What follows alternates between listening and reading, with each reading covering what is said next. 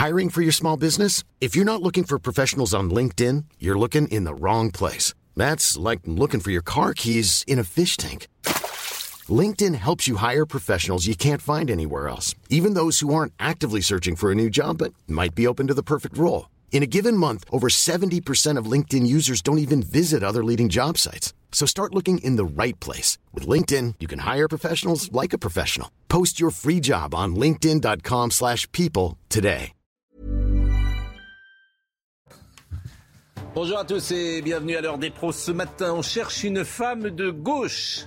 Et ce sera peut-être un homme de droite. Qui sera Premier ministre? Chaque jour un nom nouveau. Hier, c'était Audrey Azoulay ex-ministre de la Culture sous François Hollande, aujourd'hui directrice générale de l'UNESCO. Le nom de Marisol Touraine a aussi circulé, ex-ministre de la Santé de François Hollande, qui avait mis l'hôpital par terre et oublié d'acheter des masques. Elisabeth Borne tiendrait la corde, mais les noms de Christelle Morancet, Carole Delga, Valérie Rabault, Véronique Bédag ont alimenté le pia-pia des journaux. Le président est joueur. Il dit que son choix est arrêté. Tu bluffes, Martoni est une réplique culte de la cité de la peur sans que je sache si elle s'applique au président de la République. En attendant, les ministres ne travaillent plus, comme les lycéens au mois de juin savent que l'année est finie. Est-ce bien raisonnable que la France avance au ralenti pendant trois semaines dans une période où les nuages arrivent Le maître des horloges est en son palais de l'Élysée, il attend, il scrute, il décide. La fumée blanche est annoncée pour bientôt. C'est comme la chanson de Fernand Sardou. Aujourd'hui peut-être. Ou alors demain. Il est 9h. Jeanne Canca. Un mois du premier tour des législatives, la France insoumise dévoile ses 324 premiers candidats investis au sein de la nouvelle Union populaire écologique et sociale, mais fait toujours planer le suspense sur la quatrième circonscription des Bouches-du-Rhône, celle de Jean-Luc Mélenchon. Le Parti socialiste, lui, a donné le nom de ses 56 premiers investis. Cette fois-ci, c'est la bonne, annulée à deux reprises en raison de la pandémie. Le baccalauréat version Jean-Michel Blanquer débute ce mercredi. Plus de 500 000 élèves de terminale vont plancher à partir d'aujourd'hui sur leurs deux épreuves de spécialité jusqu'à vendredi. Un tiers du bac se joue en ce moment avec ces deux matières principales. Donald Trump sera-t-il bientôt de retour sur Twitter? Elon Musk prend parti pour l'ancien président des États-Unis. Le nouveau futur patron de Twitter se dit prêt à annuler l'exclusion de Donald Trump en faveur de la liberté d'expression un fan de Jérôme de Verdière.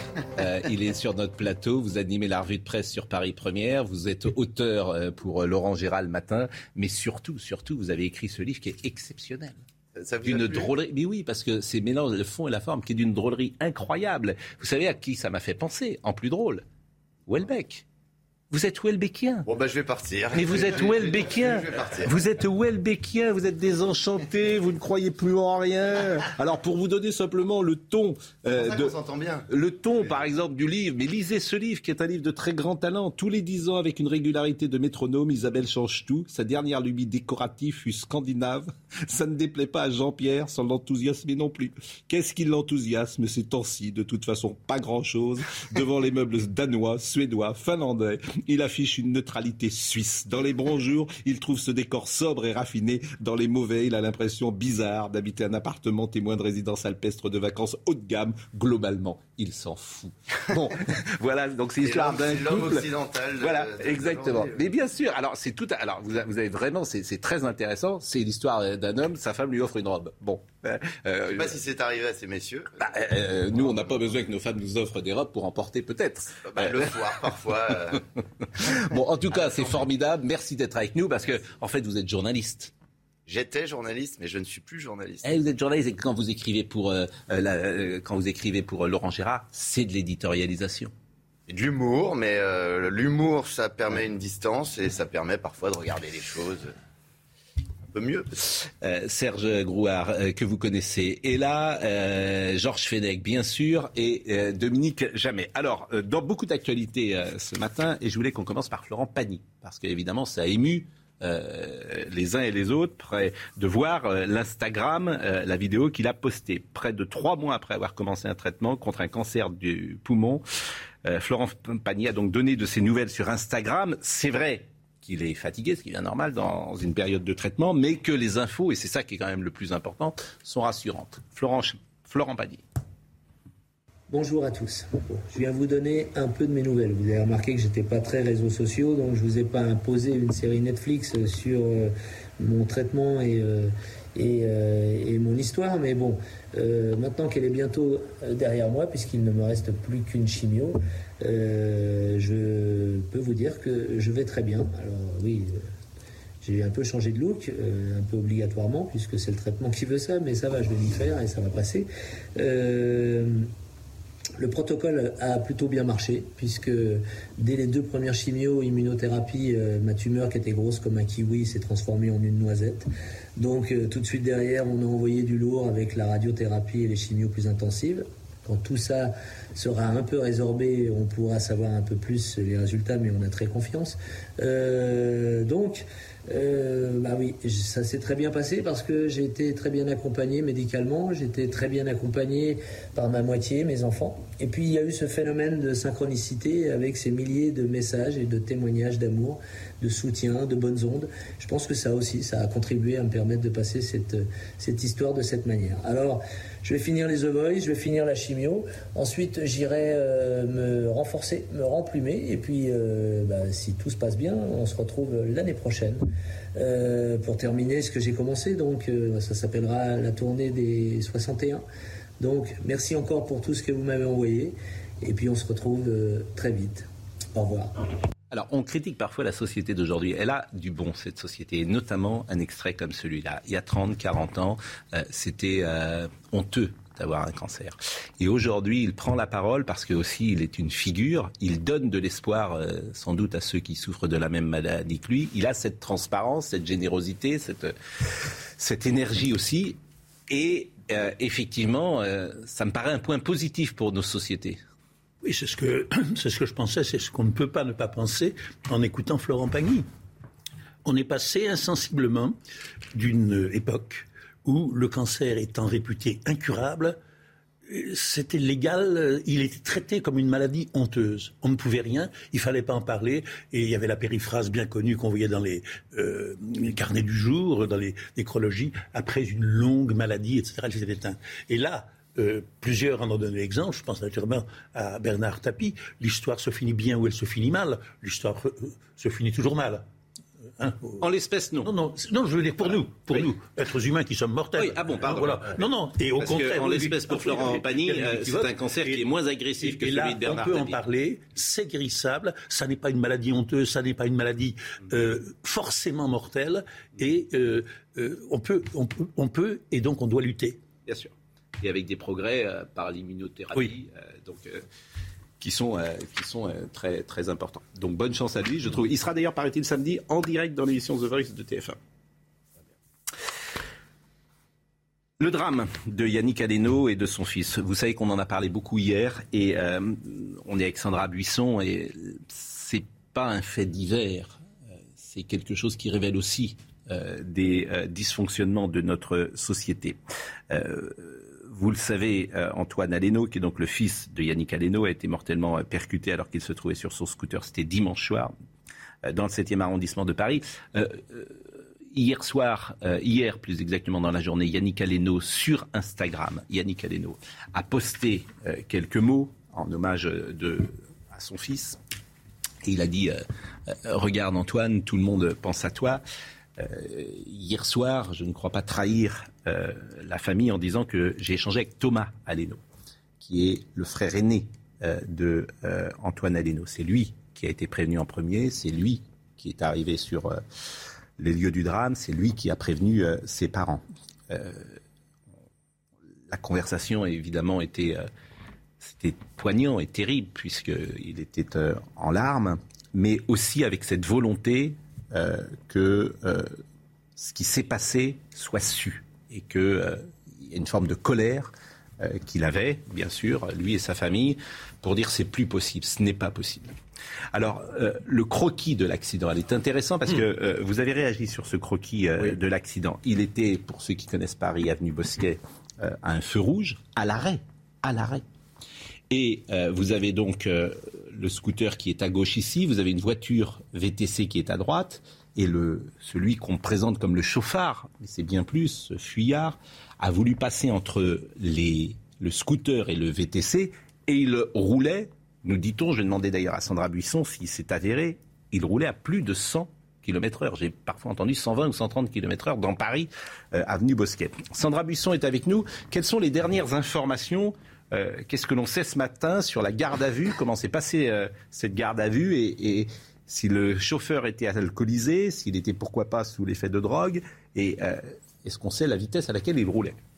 Alors sur sa garde à vue, elle devait euh, se terminer euh, hier soir, euh, puisqu'il a été arrêté juste après les faits. Donc c'est au maximum 48 heures de, de, garde à vue. Donc on attend une communication ce matin de la justice pour expliquer quelles sont les suites judiciaires concernant cet homme de 25 ans, savoir s'il y a éventuellement l'ouverture d'une information judiciaire. Si c'est le cas, il faudra que cet individu voit le juge des libertés et de la détention pour décider si, dans l'attente de la poursuite de cette enquête, il doit être euh, placé en, détention provisoire ou euh, sous contrôle judiciaire. Donc cet homme euh, de 25 ans, ce qu'on a appris, c'est que pendant sa garde à vue, il a expliqué qu'il ne se souvenait de rien à, cause de son état d'alcoolisation avancé. une position qui risque d'être difficile à, tenir tout au long de l'enquête, puisqu'il a quand même eu la présence d'esprit quelques instants plus tôt pour aller dans dans un restaurant euh, euh, très chic, euh, voler une voiture de luxe par ruse, c'est-à-dire en présentant un, faux ticket au, portier, en fait, à celui qui gérait les voitures des, clients. donc c'est vrai que cette position de, défense risque de ne pas tenir très longtemps. ce qu'on sait, on, on l'a rappelé, c'est son passif. Il est connu de la police pour de multiples faits. En revanche, on ne sait pas précisément les suites judiciaires qui ont été faites le concernant euh, pour les faits euh, qu'on nous a mentionnés, notamment déjà de vol de véhicules, de vol en bande organisée, quelques violences, une escroquerie. Euh, on sait qu'il était recherché, enfin il avait une fiche parce qu'il y avait une exécution de peine à faire de, de trois mois de prison, mais là encore on ne sait pas à quel fait ça se rapporte, donc on attend une communication judiciaire dans la journée pour préciser certains éléments. Quand vous voyez le croquis Georges Fenech euh, avec ce scooter à l'arrêt, euh, une enquête a été ouverte pour homicide involontaire aggravé. Et vous, vous contestez euh, presque la qualification. Alors, et on va le revoir pendant que vous parlez, peut-être. Évidemment, c'est aux enquêteurs et aux juges de savoir exactement quelle est la qualification qu'il faudra retenir. D'abord, permettez-moi de dire à quel point je suis bouleversé, hein, comme tout le monde, par, par cette affaire. Et lorsque j'ai vu votre croquis hier, ça me paraît assez évident, si vous voulez, qu'il n'y avait pas le passage entre le scooter euh, conduit par la victime, Antoine euh, Aleno, et euh, ce véhicule VTC.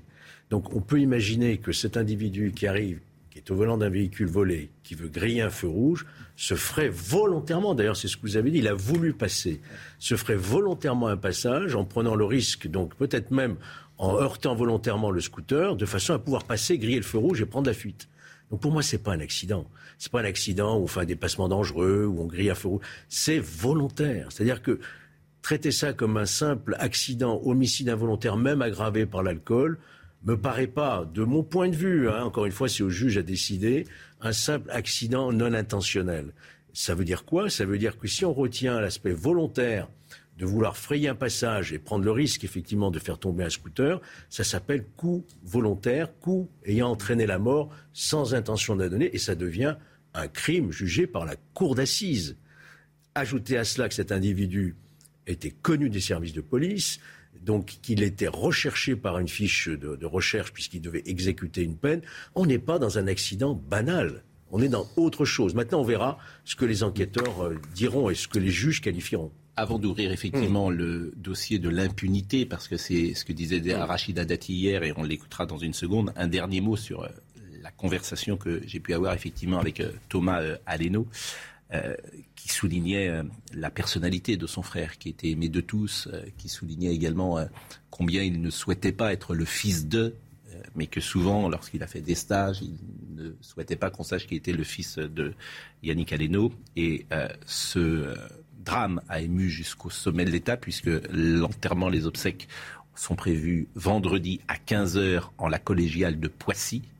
Et euh, Brigitte Macron, euh, qui a joint la famille, euh, Brigitte Macron serait ou sera présente à ces obsèques.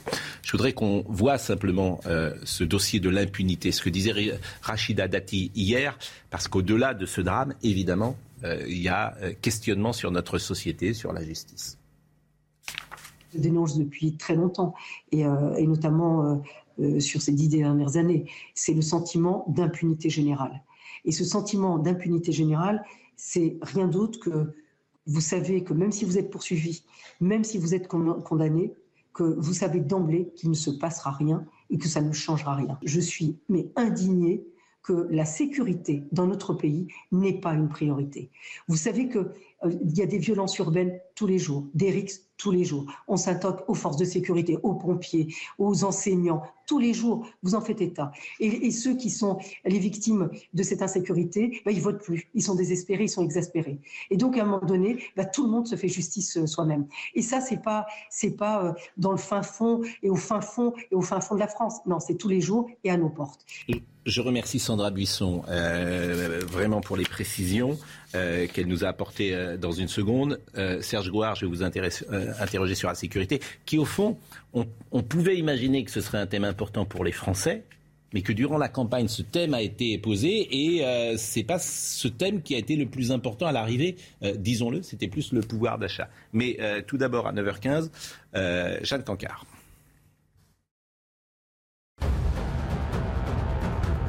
Coup d'envoi pour la majorité qui lance sa campagne des législatives. Emmanuel Macron s'est rendu hier soir à La Réunion, en Seine-Saint-Denis, des candidats du parti Renaissance, nouveau nom de la République en marche. L'objectif du chef de l'État, fixer le cap et les objectifs. Emmanuel Macron qui veut tout faire pour éviter que ces législatives ne soient une revanche de la présidentielle. Le garde des Sceaux, Éric Dupont-Moretti, va-t-il faire l'objet d'un procès? C'est en tout cas ce que réclame le ministère public. Le ministère public, la Cour de justice de la République à l'encontre de l'ancien avocat mis en examen pour prise illégale d'intérêt. Le ministre de la Justice est soupçonné d'avoir profité de sa fonction pour régler des comptes avec des magistrats. Mike Tyson ne sera pas poursuivi pour avoir frappé un passager à bord d'un avion. L'ancien champion américain de boxe avait tapé le mois dernier un homme agité et vraisemblablement ivre qui l'importunait dans un avion. Cette décision est fondée, je cite, sur les circonstances entourant la confrontation, en particulier le comportement de la victime. La sécurité, l'impunité, deux sujets. Euh, moi, j'ai l'impression que ces sujets, on les traite depuis euh, depuis 1981, quasiment. C'est-à-dire qu'il y a eu un changement de politique pénale avec l'arrivée de Robert Badinter en 1981. Vrai ou pas? Oui, il y, a, un changement profond, effectivement.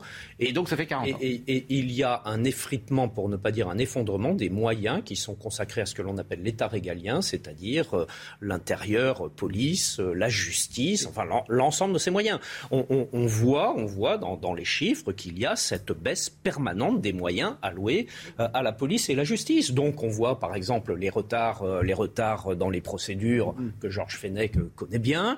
On voit les policiers qui régulièrement euh, se plaignent de ne pas pouvoir euh, exercer euh, leurs fonctions et, rendre, les missions qui, pour lesquelles ils, sont. voilà, on, voit tout cela et on continue. Et, vous aviez raison quand vous disiez, moi j'ai été très surpris pendant la campagne électorale de voir que ce thème dont dont tous les maires de France, je crois pouvoir le dire, savent que c'est une des préoccupations premières des Français. Euh, dans, leur, dans leur ville, y compris dans leur village, que ce thème ait été complètement écarté. On n'en a plus parlé, tout va bien. Pas qu'on n'en a pas, euh, honnêtement, c'est pas qu'on n'en a pas plus parlé, c'est qu'il a été supplanté par un autre thème. Il a été supplanté par deux thèmes d'ailleurs. Moi, je trouve qu'il est l'Ukraine, mais aussi l'Ukraine qui a fait peur à tout le monde, bien sûr, bien sûr, à juste titre. Bien sûr. Et, euh, beaucoup le, pouvoir d'achat parce qu'il y avait les questions. Mais par exemple, Béatrice Brugère qui était hier sur notre plateau, qu'est-ce qu'elle a dit? On l'écoutera tout à l'heure, mais elle a dit on a une politique pénale qui nous dit de ne pas incarcérer. Il faut le dire, il faut l'assumer. On nous dit n'incarcérez pas et surtout quand ce sont des courtes peines. Simplement ce jeune homme. Mais pourquoi? Pourquoi le dit-on? Mais parce qu'on n'a pas de, de place de prison. Notamment, oui. Bien sûr. C'est qu'une question de moyens. Bien sûr. C'est qu'une question de moyens. Non, ce n'est pas. Derrière le, derrière, c'est pas seulement une question de moyens. Derrière le manque de moyens, ça reflète une non-priorité accordée par l'État à ces questions-là. On les passe toujours de côté. Oui, mais pourquoi? Parce que ça les arrange pas. Ça arrange personne, hein, mettre d'État, ce, ce genre de choses. Le grand sujet. C'est ça la question, c'est pourquoi? Je dis le grand sujet. Mais de quoi a-t-on parlé pendant la campagne électorale? Qui s'en souvient? On a parlé de peu de choses, on a parlé de rien. On a parlé euh, de l'Ukraine à phagocyté, Bien sûr, c'est ça. Je veux dire, en effet, aucun des thèmes dont on disait qu'il ferait l'essentiel de la campagne électorale n'a été sérieusement abordé, ni l'identité, ni l'immigration, ni la sécurité. Bah, le- Éric Zemmour a passé six mois à parler d'immigration, d'identité. de- vous avez tout à fait raison. Ça s'appelle un monologue. Ah, d'accord. Oui, mais sauf que ces thèmes, pardonnez-moi Dominique Jamais, euh, ne sont peut-être pas au cœur de la société française comme on pense qu'ils le sont. Euh, Les Français, manifestement, ont choisi d'autres thèmes. Je ne suis pas d'accord avec vous parce qu'ils le représentants sont. représentatifs Non, ils le sont. les gens parlent beaucoup. Écoutez, en tout cas, cette élection vient d'avoir lieu. Donc, Pourquoi manifestement, euh, Zemmour, il a fait, euh, il a fait 8%, c'est ça C'est 8%, Sept. 7%. Non, mais Si ces thèmes euh, intéressent tout le monde et passionnent tout le monde. C'est énorme Sur la de question. 8% quand on débute la Ah, je dis sur pas la, le sur contraire. la question, Non, mais- sur la question de l'impunité oui. par le Rachid Dati, il faut bien comprendre une chose. C'est que je crois qu'on est à peu près la seule démocratie en, en Europe, hein, que lorsqu'une peine est prononcée, elle est immédiatement de prison, elle est immédiatement transformée en autre chose. détricoté. Détricotée, c'est pour ça que je l'ai appelée- c'est la justice Madame Elle détricote. C'est-à-dire que vous avez un tribunal qui dit un enferme. La peine n'est pas exécutée. Elle est envoyée au juge d'application des peines qui va la transformer en autre chose. C'est-à-dire qu'avec votre système, François Fillon serait, dormirait en prison. hein. Mais moi, je suis pour l'exécution des peines. Mais je vous répète, Non, mais avec vous votre parlez de système, François Fillon. Bah, Pardon. euh, avec euh, votre système, euh, Non, François Fillon je- dormirait je en prison. vous parle d'une manière générale Oui, de je l'exécution des peines. bien sûr, Les mais il a été condamné à un an de prison, peines, donc il seulement en prison. Elles, elles sont, elles sont prononcées. Les juges prononcent des peines, mais elles sont transformées en autre chose. C'est-à-dire que ab initio, dès le départ, on aménage la peine. Donc ça crée un sentiment d'impunité, comprenez-vous Et qui plus est, on a supprimé les courtes peines d'emprisonnement. Mais j'entends bien, mais on radote, on radote. Mais non, on radote pas. Mais si, on dit toujours la même il chose. faut une volonté politique pour Et, mais personne manifestement ne l'a. Bah, écoutez, euh, je crois que c'est. Vous avez été au pouvoir, vous avez été au pouvoir depuis 1981.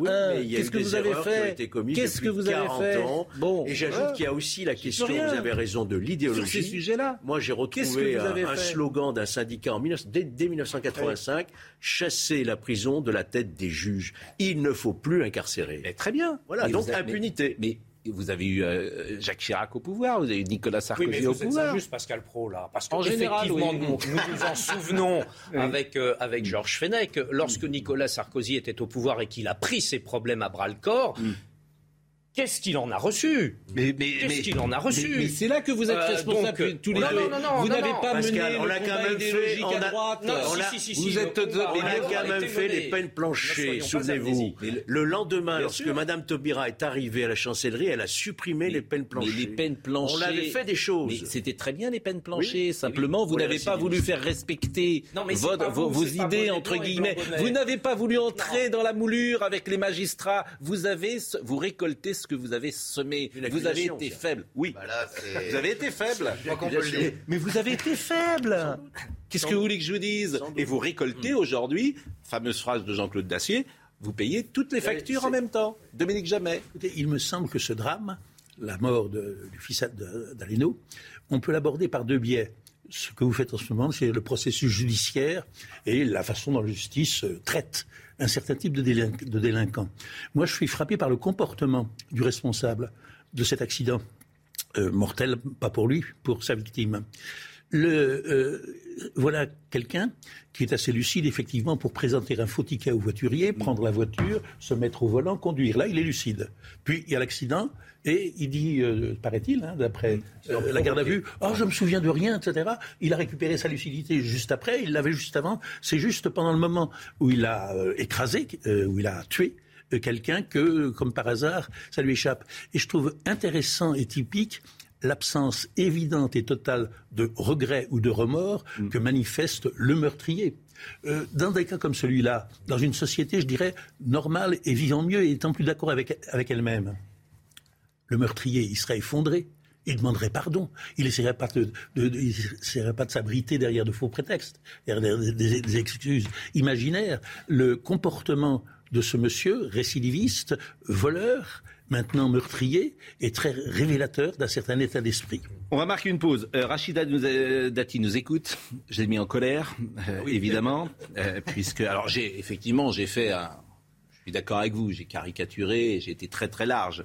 Elle dit on avait une politique pénale, on a eu des résultats, des instructions pénales claires, une politique pénale claire, des résultats, et on a construit le plus grand nombre de places de prison. Comme elle propose euh, d'intervenir, on va essayer de la joindre, Rachida Dati.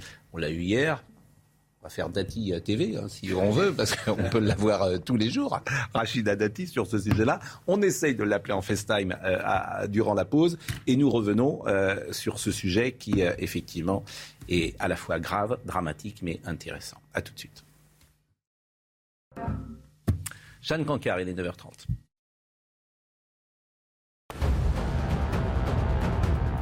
L'Organisation mondiale de la santé a recensé 348 cas probables d'hépatite d'origine inconnue dans 20 pays différents. À ce stade, l'OMS privilégie l'hypothèse d'un adénovirus pour expliquer cette mystérieuse maladie qui touche principalement les enfants. Dans le scandale sanitaire des pizzas Butoni et la bactérie E. coli, 56 cas ont été confirmés de syndrome hémolytique et humérique ont été officiellement reconnus, dont deux décès. Les investigations ont confirmé un lien entre la survenue de ces cas groupés et la consommation des pizzas surgelées de la marque de la gamme Fresh Up de la marque Buitoni. Florent Pagny donne de ses nouvelles, donne des nouvelles de son combat contre le cancer. Il y a quelques semaines, le chanteur avait entrepris un traitement contre son cancer des poumons qui aurait, selon lui, je cite, plutôt bien marché. Le coach de The Voice a même ironisé sur son nouveau look. Euh, les magistrats, ils sont là pour appliquer une politique pénale. Ils sont pas là pour donner leur avis. Et avec les moyens dont ils disposent. Ils sont pas là pour donner leur avis. On ne vote pas pour des magistrats en France. On vote pour un président de la République qui se présente avec un programme, et dans son programme, il y a généralement une politique pénale. Donc ces magistrats qui euh, ne sont pas d'accord pour des raisons idéologiques ou pas avec un président de la République ou une politique pénale, et qui parfois sont dans un syndicat comme un syndicat de la magistrature, et je me demande ce qu'un syndicat, si les magistrats doivent être syndiqués, parce que c'est une vraie question, c'est évidemment tous ces gens-là sont responsables aussi, en tout cas ont une part de responsabilité sur la situation euh, d'aujourd'hui. Donc je ne sais pas jusqu'à quand ça peut. Je la justice, durer. à un moment, elle est sortie de son lit, quoi. C'est voulu euh, législateur à la place du législateur. Une espèce de fantasme de gouvernement. Mais ça date de quand ça? Ça date de l'arrivée de Badinter et de Mitterrand au pouvoir, où les magistrats se sont syndiqués après les événements de 68. Ils ont eu le temps de se, de se constituer en syndicat. Et dès l'arrivée de la gauche au pouvoir, il y a eu une volonté d'inverser les valeurs. C'était la fameuse culture de l'excuse. En réalité, le délinquant n'est pas responsable de ses actes, c'est la société qui produit des discriminations sociales, qui produit de la délinquance. Donc, on va éradiquer les discriminations sociales, la délinquance va disparaître. C'est comme ça que Jospin, en 2002, dit J'ai péché par naïveté, j'ai cru qu'en faisant reculer le chômage, j'éradiquerai la délinquance. On a inversé les valeurs. Donc à partir de ce moment-là, si vous voulez, euh, il fallait surtout éviter euh, la prison et ça a été toute une succession de politiques pénales molles, un peu comme je dirais les montres de Salvatore Dali, euh, où on n'applique plus rien. C'est-à-dire que voilà, on déclare une culpabilité, mais on ne sanctionne surtout pas. La prison, elle est criminogène. Il faut surtout pas mettre un jeune en prison. Et en réalité, on a créé ce sentiment d'impunité. Pardon, hein, je le dis tel que je le pense. Hein. Il y a une idéologie qui a infiltré. Soyez partiaux vous vous souvenez de la harangue d'Oswald Baudot Soyez parceaux, soyez les défenseurs naturels de l'enfant contre le père, du voleur contre la police, du plaideur contre la justice ayez ce réflexe capétien, rétablissez la balance en faveur du plus faible.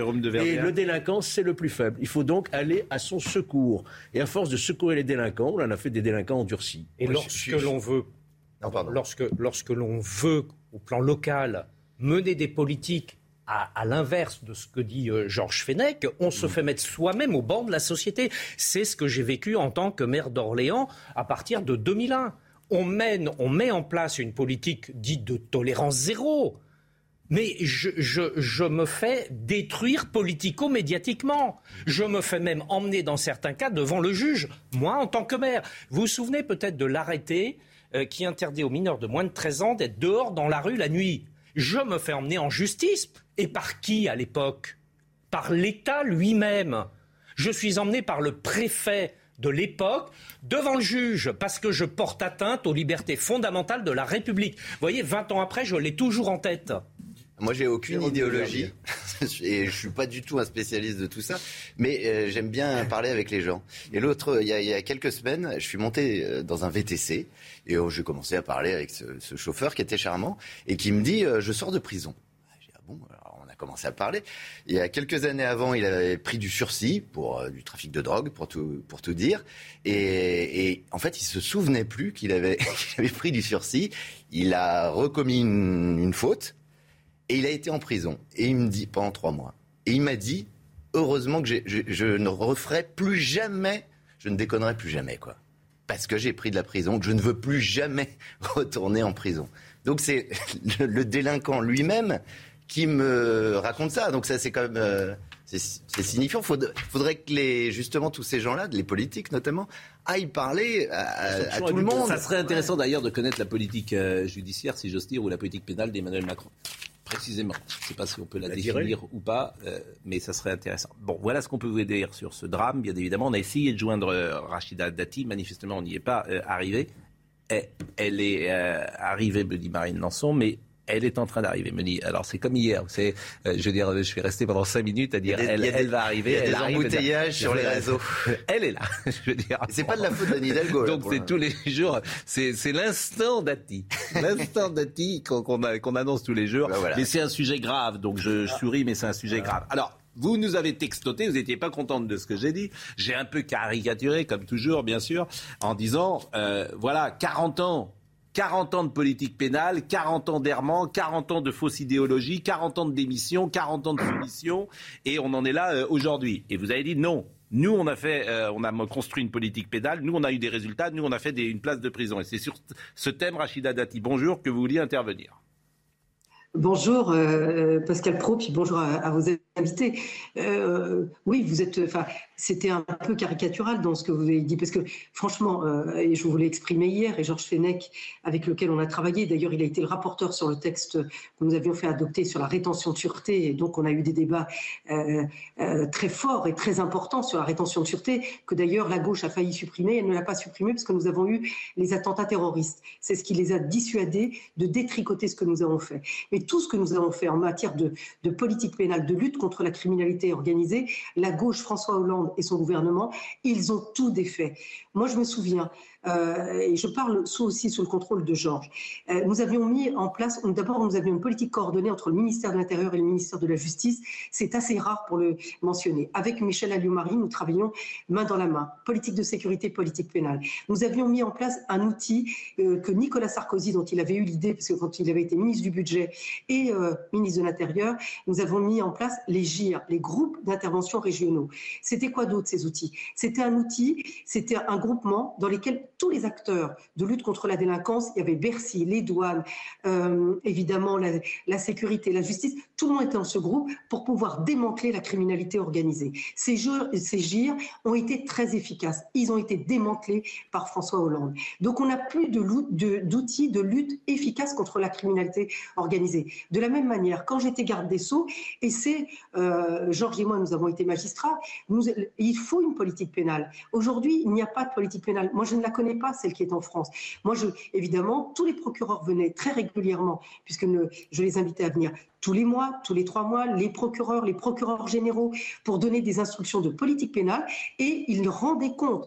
Nous avons mis en place, ce sont nous qui avons mis en place que les procureurs rendent compte à la population de leur activité en termes de politique Droit pénale. De réponse, donc. Et la délinquance, et la délinquance a diminué, c'est un fait. Hmm. La délinquance a diminué sous le quinquennat de, de, Et c'est pour ça qu'effectivement vous vouliez intervenir. Euh, juste un point, pardon Pascal, juste un autre point sur les mineurs.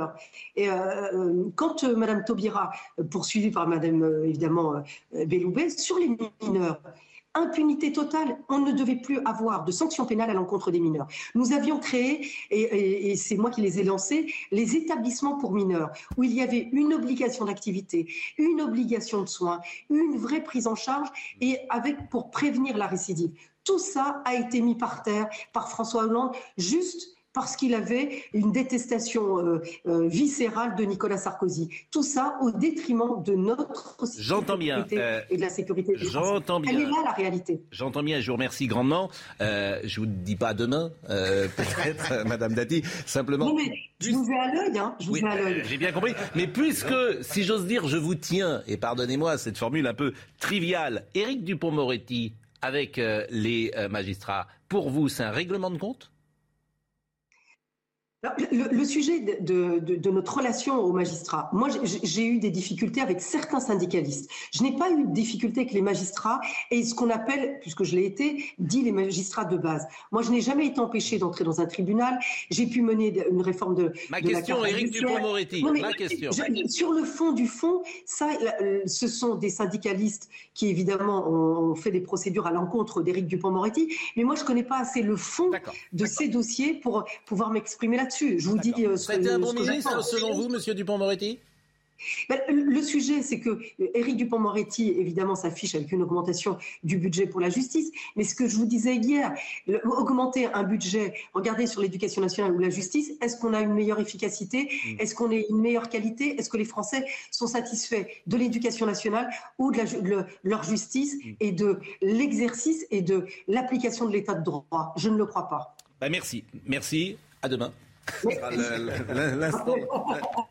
L'instant d'Ati, mais les gens qui m'appellent peuvent passer à l'antenne. Hein. Je, génial. Je, l'ai dit ah aujourd'hui. La, la, le festin. Juste une chose, je voulais, ah je voulais M. Grouard. Non, non, parce que là, non. Pour Serge Grouard, pour Serge Grouard je me souviens, on a travaillé ensemble. Il est vrai que sur les mineurs, comme maire, il avait fait, il avait mis en place des dispositifs très efficaces et il avait été mais attaqué ah bah il a été attaqué. Alors là c'est pas nous qui vous censurons, c'est la c'est la liaison. Il y avait quelque chose d'intéressant. Mais non mais vous l'avez dit, vous l'avez dit. Merci Madame Dati, merci Madame Dati, maire du 7e arrondissement. Voilà ce qu'on pouvait dire ce soir, euh, ce matin sur ce sujet. L'autre sujet qui nous intéressait euh, ce matin, il est 9h39. Euh, faut qu'on parle de votre bouquin. On recevra également le professeur Toubiana tout à l'heure. Mais le squat de Marseille. Pourquoi j'en parle tous les jours? Parce que ça aussi c'est symptomatique. Parce que c'est parce qu'on en a parlé que les euh, policiers sont intervenus. Vous vous rendez compte où on en est dans ce pays? C'est parce que nous avons donné la parole à une jeune femme qui s'appelait Nasra Aboudou la semaine dernière que Paris a appelé le préfet de Marseille, qui était du coup hier sur place, pour virer les 42... Ça, euh, ça a toujours existé, ça, que les médias euh, et oui, mais enfin, fassent avancer les politiques. Avec vous, mais à ce point à ce point. Alors voyez ce qui s'est passé hier, et je rappelle que Jean-Marc Morandini d'ailleurs sera vendredi dans cette cité dite de Caliste euh, à, Marseille, et effectivement les 42 appartements squattés. Parce qu'elle va être détruite, je crois, cette euh, oui, démolie. Je suis d'accord avec vous, mais euh, pour le moment, les squatteurs ont été virés, ce qui est la moindre des choses. Voyez ce sujet de Mathilde Ibanez. Objectif pour la police, évacuer les squatteurs de la cité du parc Alisté. En tout, 36 appartements évacués et 104 personnes, dont des femmes et des enfants, ont été transportées en bus pour être relogées dans deux gymnases. Les services de l'État, les opérateurs sociaux procéderont à l'évaluation de la situation individuelle et familiale des personnes qui auront été, évacuées. Les personnes qui sont vulnérables seront mises à l'abri pour pouvoir permettre, bien sûr, de faire en sorte que cette opération se déroule dans des conditions satisfaisantes. Un réel soulagement pour les habitants de la cité. Depuis plusieurs jours, cet homme vivait avec la boule au ventre face aux nombreux affrontements qui se déroulaient juste en face de chez lui, parfois même à la machette.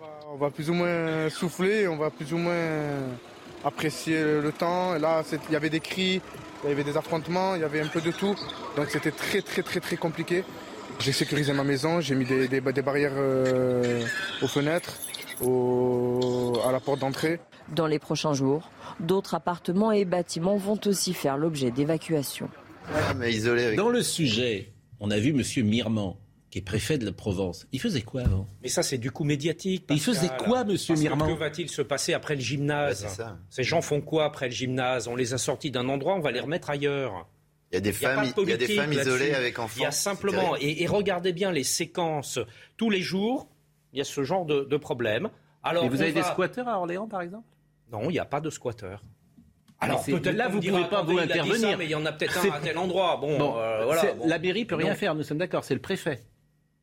Virer un squatteur, la force publique, c'est le préfet. oui. bien sûr, il y a la réquisition de la force publique. Et là, vous avez avant toute une procédure euh, judiciaire qui va permettre de pouvoir réquisitionner la force publique. J'ai eu le cas sur Orléans il y a quelques semaines. Ce n'était pas exactement du squat, c'était du, c'était des, des, des, gens qui étaient là mm. euh, sur, un, sur un centre commercial et qui empoisonnaient euh, la vie de, de, des commerçants et tous les gens qui passaient là. On a mis quelques mois pour régler le problème parce que procédure, effectivement, et cela c'est logique, autorisation du juge pour intervenir, réquisition de la force publique, montage de l'opération, et après vous faites quoi Mais qu'est-ce qu'il faudrait faire? Il faudrait changer la loi pour que ça soit plus rapide? C'est pas seulement une question de loi, c'est je le redis, et on va dire oui, mais ça, ça plane. Mais non, c'est une question de volonté politique au départ. Parce que... Là, on, ne traite, on se débarrasse du problème. Allez, hop, on le met de côté. On met la poussière sous le tapis. Ce qui se passe à Marseille, c'est tout. il faut traiter ça de manière humaine. Hein. Attention, il y a des enfants et tout. Mais après, on nous dit pas. Ce sont quand même des étrangers en situation irrégulière, trafic de drogue, violence volontaire, etc. On nous dit pas, ils seront, ils feront l'objet d'une procédure de rétention administrative et d'expulsion, parce que qu'est-ce qu'ils ont à faire en France? Exactement. Vous comprenez? On nous dit rien, on dit ils seront dans, peut-être même relogés dans du logement social. Non, il y a, on est devant une situation de fait accompli. Quand j'étais hmm. enfant, au lendemain de la guerre, la crise du logement. La deuxième. La crise, la deuxième, ouais. oui, oui, oui, oui, pas, pas l'actuelle. Euh, la crise du logement, ça faisait la une des journaux d'un bout de l'année à l'autre. C'était le lendemain de la guerre, des millions de logements avaient été détruits, et la crise du logement la crise du logement en France, les squats et d'autres choses, c'est tout simplement dû au fait qu'on ne construit pas assez de logements neufs. Il mm. hein, faut regarder au-delà du fait d'hiver de Marseille et en effet du logement provisoire de gens qui sont, qui sont peut-être irréguliers, qui sont sûrement squatteurs et qui ont besoin d'un toit. Mm. Il y a quelque chose qui ne va pas dans la politique du logement française comme dans d'autres aspects de la politique. Il y a également un homme qui a été agressé euh, dans ce climat d'insécurité à Marseille, agressé au couteau. Je ne sais pas si vous avez vu euh, cette affaire. Regardez juste le sujet de Reda euh, et, et, après on essaiera de sourire avec Jérôme de, de Verdier. Les faits se sont produits ce mardi vers 18h devant le collège Sévigné à Marseille, un établissement privé du 13e arrondissement de la cité phocéenne. Un individu de 24 ans a asséné plusieurs coups de couteau à la gorge d'un parent d'élève assis sur un banc, parti récupérer ses enfants. Des passants ont immobilisé l'agresseur avant de le désarmer. Les forces de l'ordre n'ont pas pu intervenir. C'est déjà difficile, même si nous y arrivons, à sécuriser l'intérieur de l'établissement scolaire, l'établissement scolaire, effectivement, euh, en soi, les abords, c'est ce qui est portail, grillage et tout ça, mais l'extérieur, c'est ce qu'on appelle la voie publique. Donc il est effectivement du domaine public, il est impossible de sécuriser H24 euh, tous les tronçons de voie publique possibles et imaginables en France. Né en juin 98, l'individu est inconnu des services de renseignement. Des témoins ont rapporté que le suspect était très agité et tenait des propos délirants, appelant à Dieu et au diable. La victime est un médecin militaire. Il est pour l'heure hospitalisé dans un état grave. Il est 9h45, Jeanne Cancard.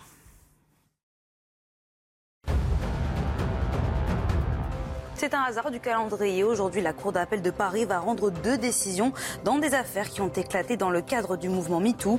L'un concerne l'ancien ministre Pierre Jox et l'autre Éric Brion, ex-patron de la chaîne Equidia, première cible du hashtag Balance ton port. Après un faux départ, le procès du point de deal de la cité Michelet à Saint-Ouen s'ouvre finalement aujourd'hui. Une trentaine de trafiquants présumés sont jugés à partir de ce mercredi en correctionnel. Un procès hors norme d'un réseau considéré comme l'un des plus rémunérateurs de France. Une rallonge de 40 milliards de dollars le Congrès américain a franchi hier une première étape vers le déblocage d'une nouvelle enveloppe faramineuse en soutien à l'Ukraine. 6 milliards doivent permettre au pays de s'équiper en véhicules blindés et renforcer sa défense antiaérienne.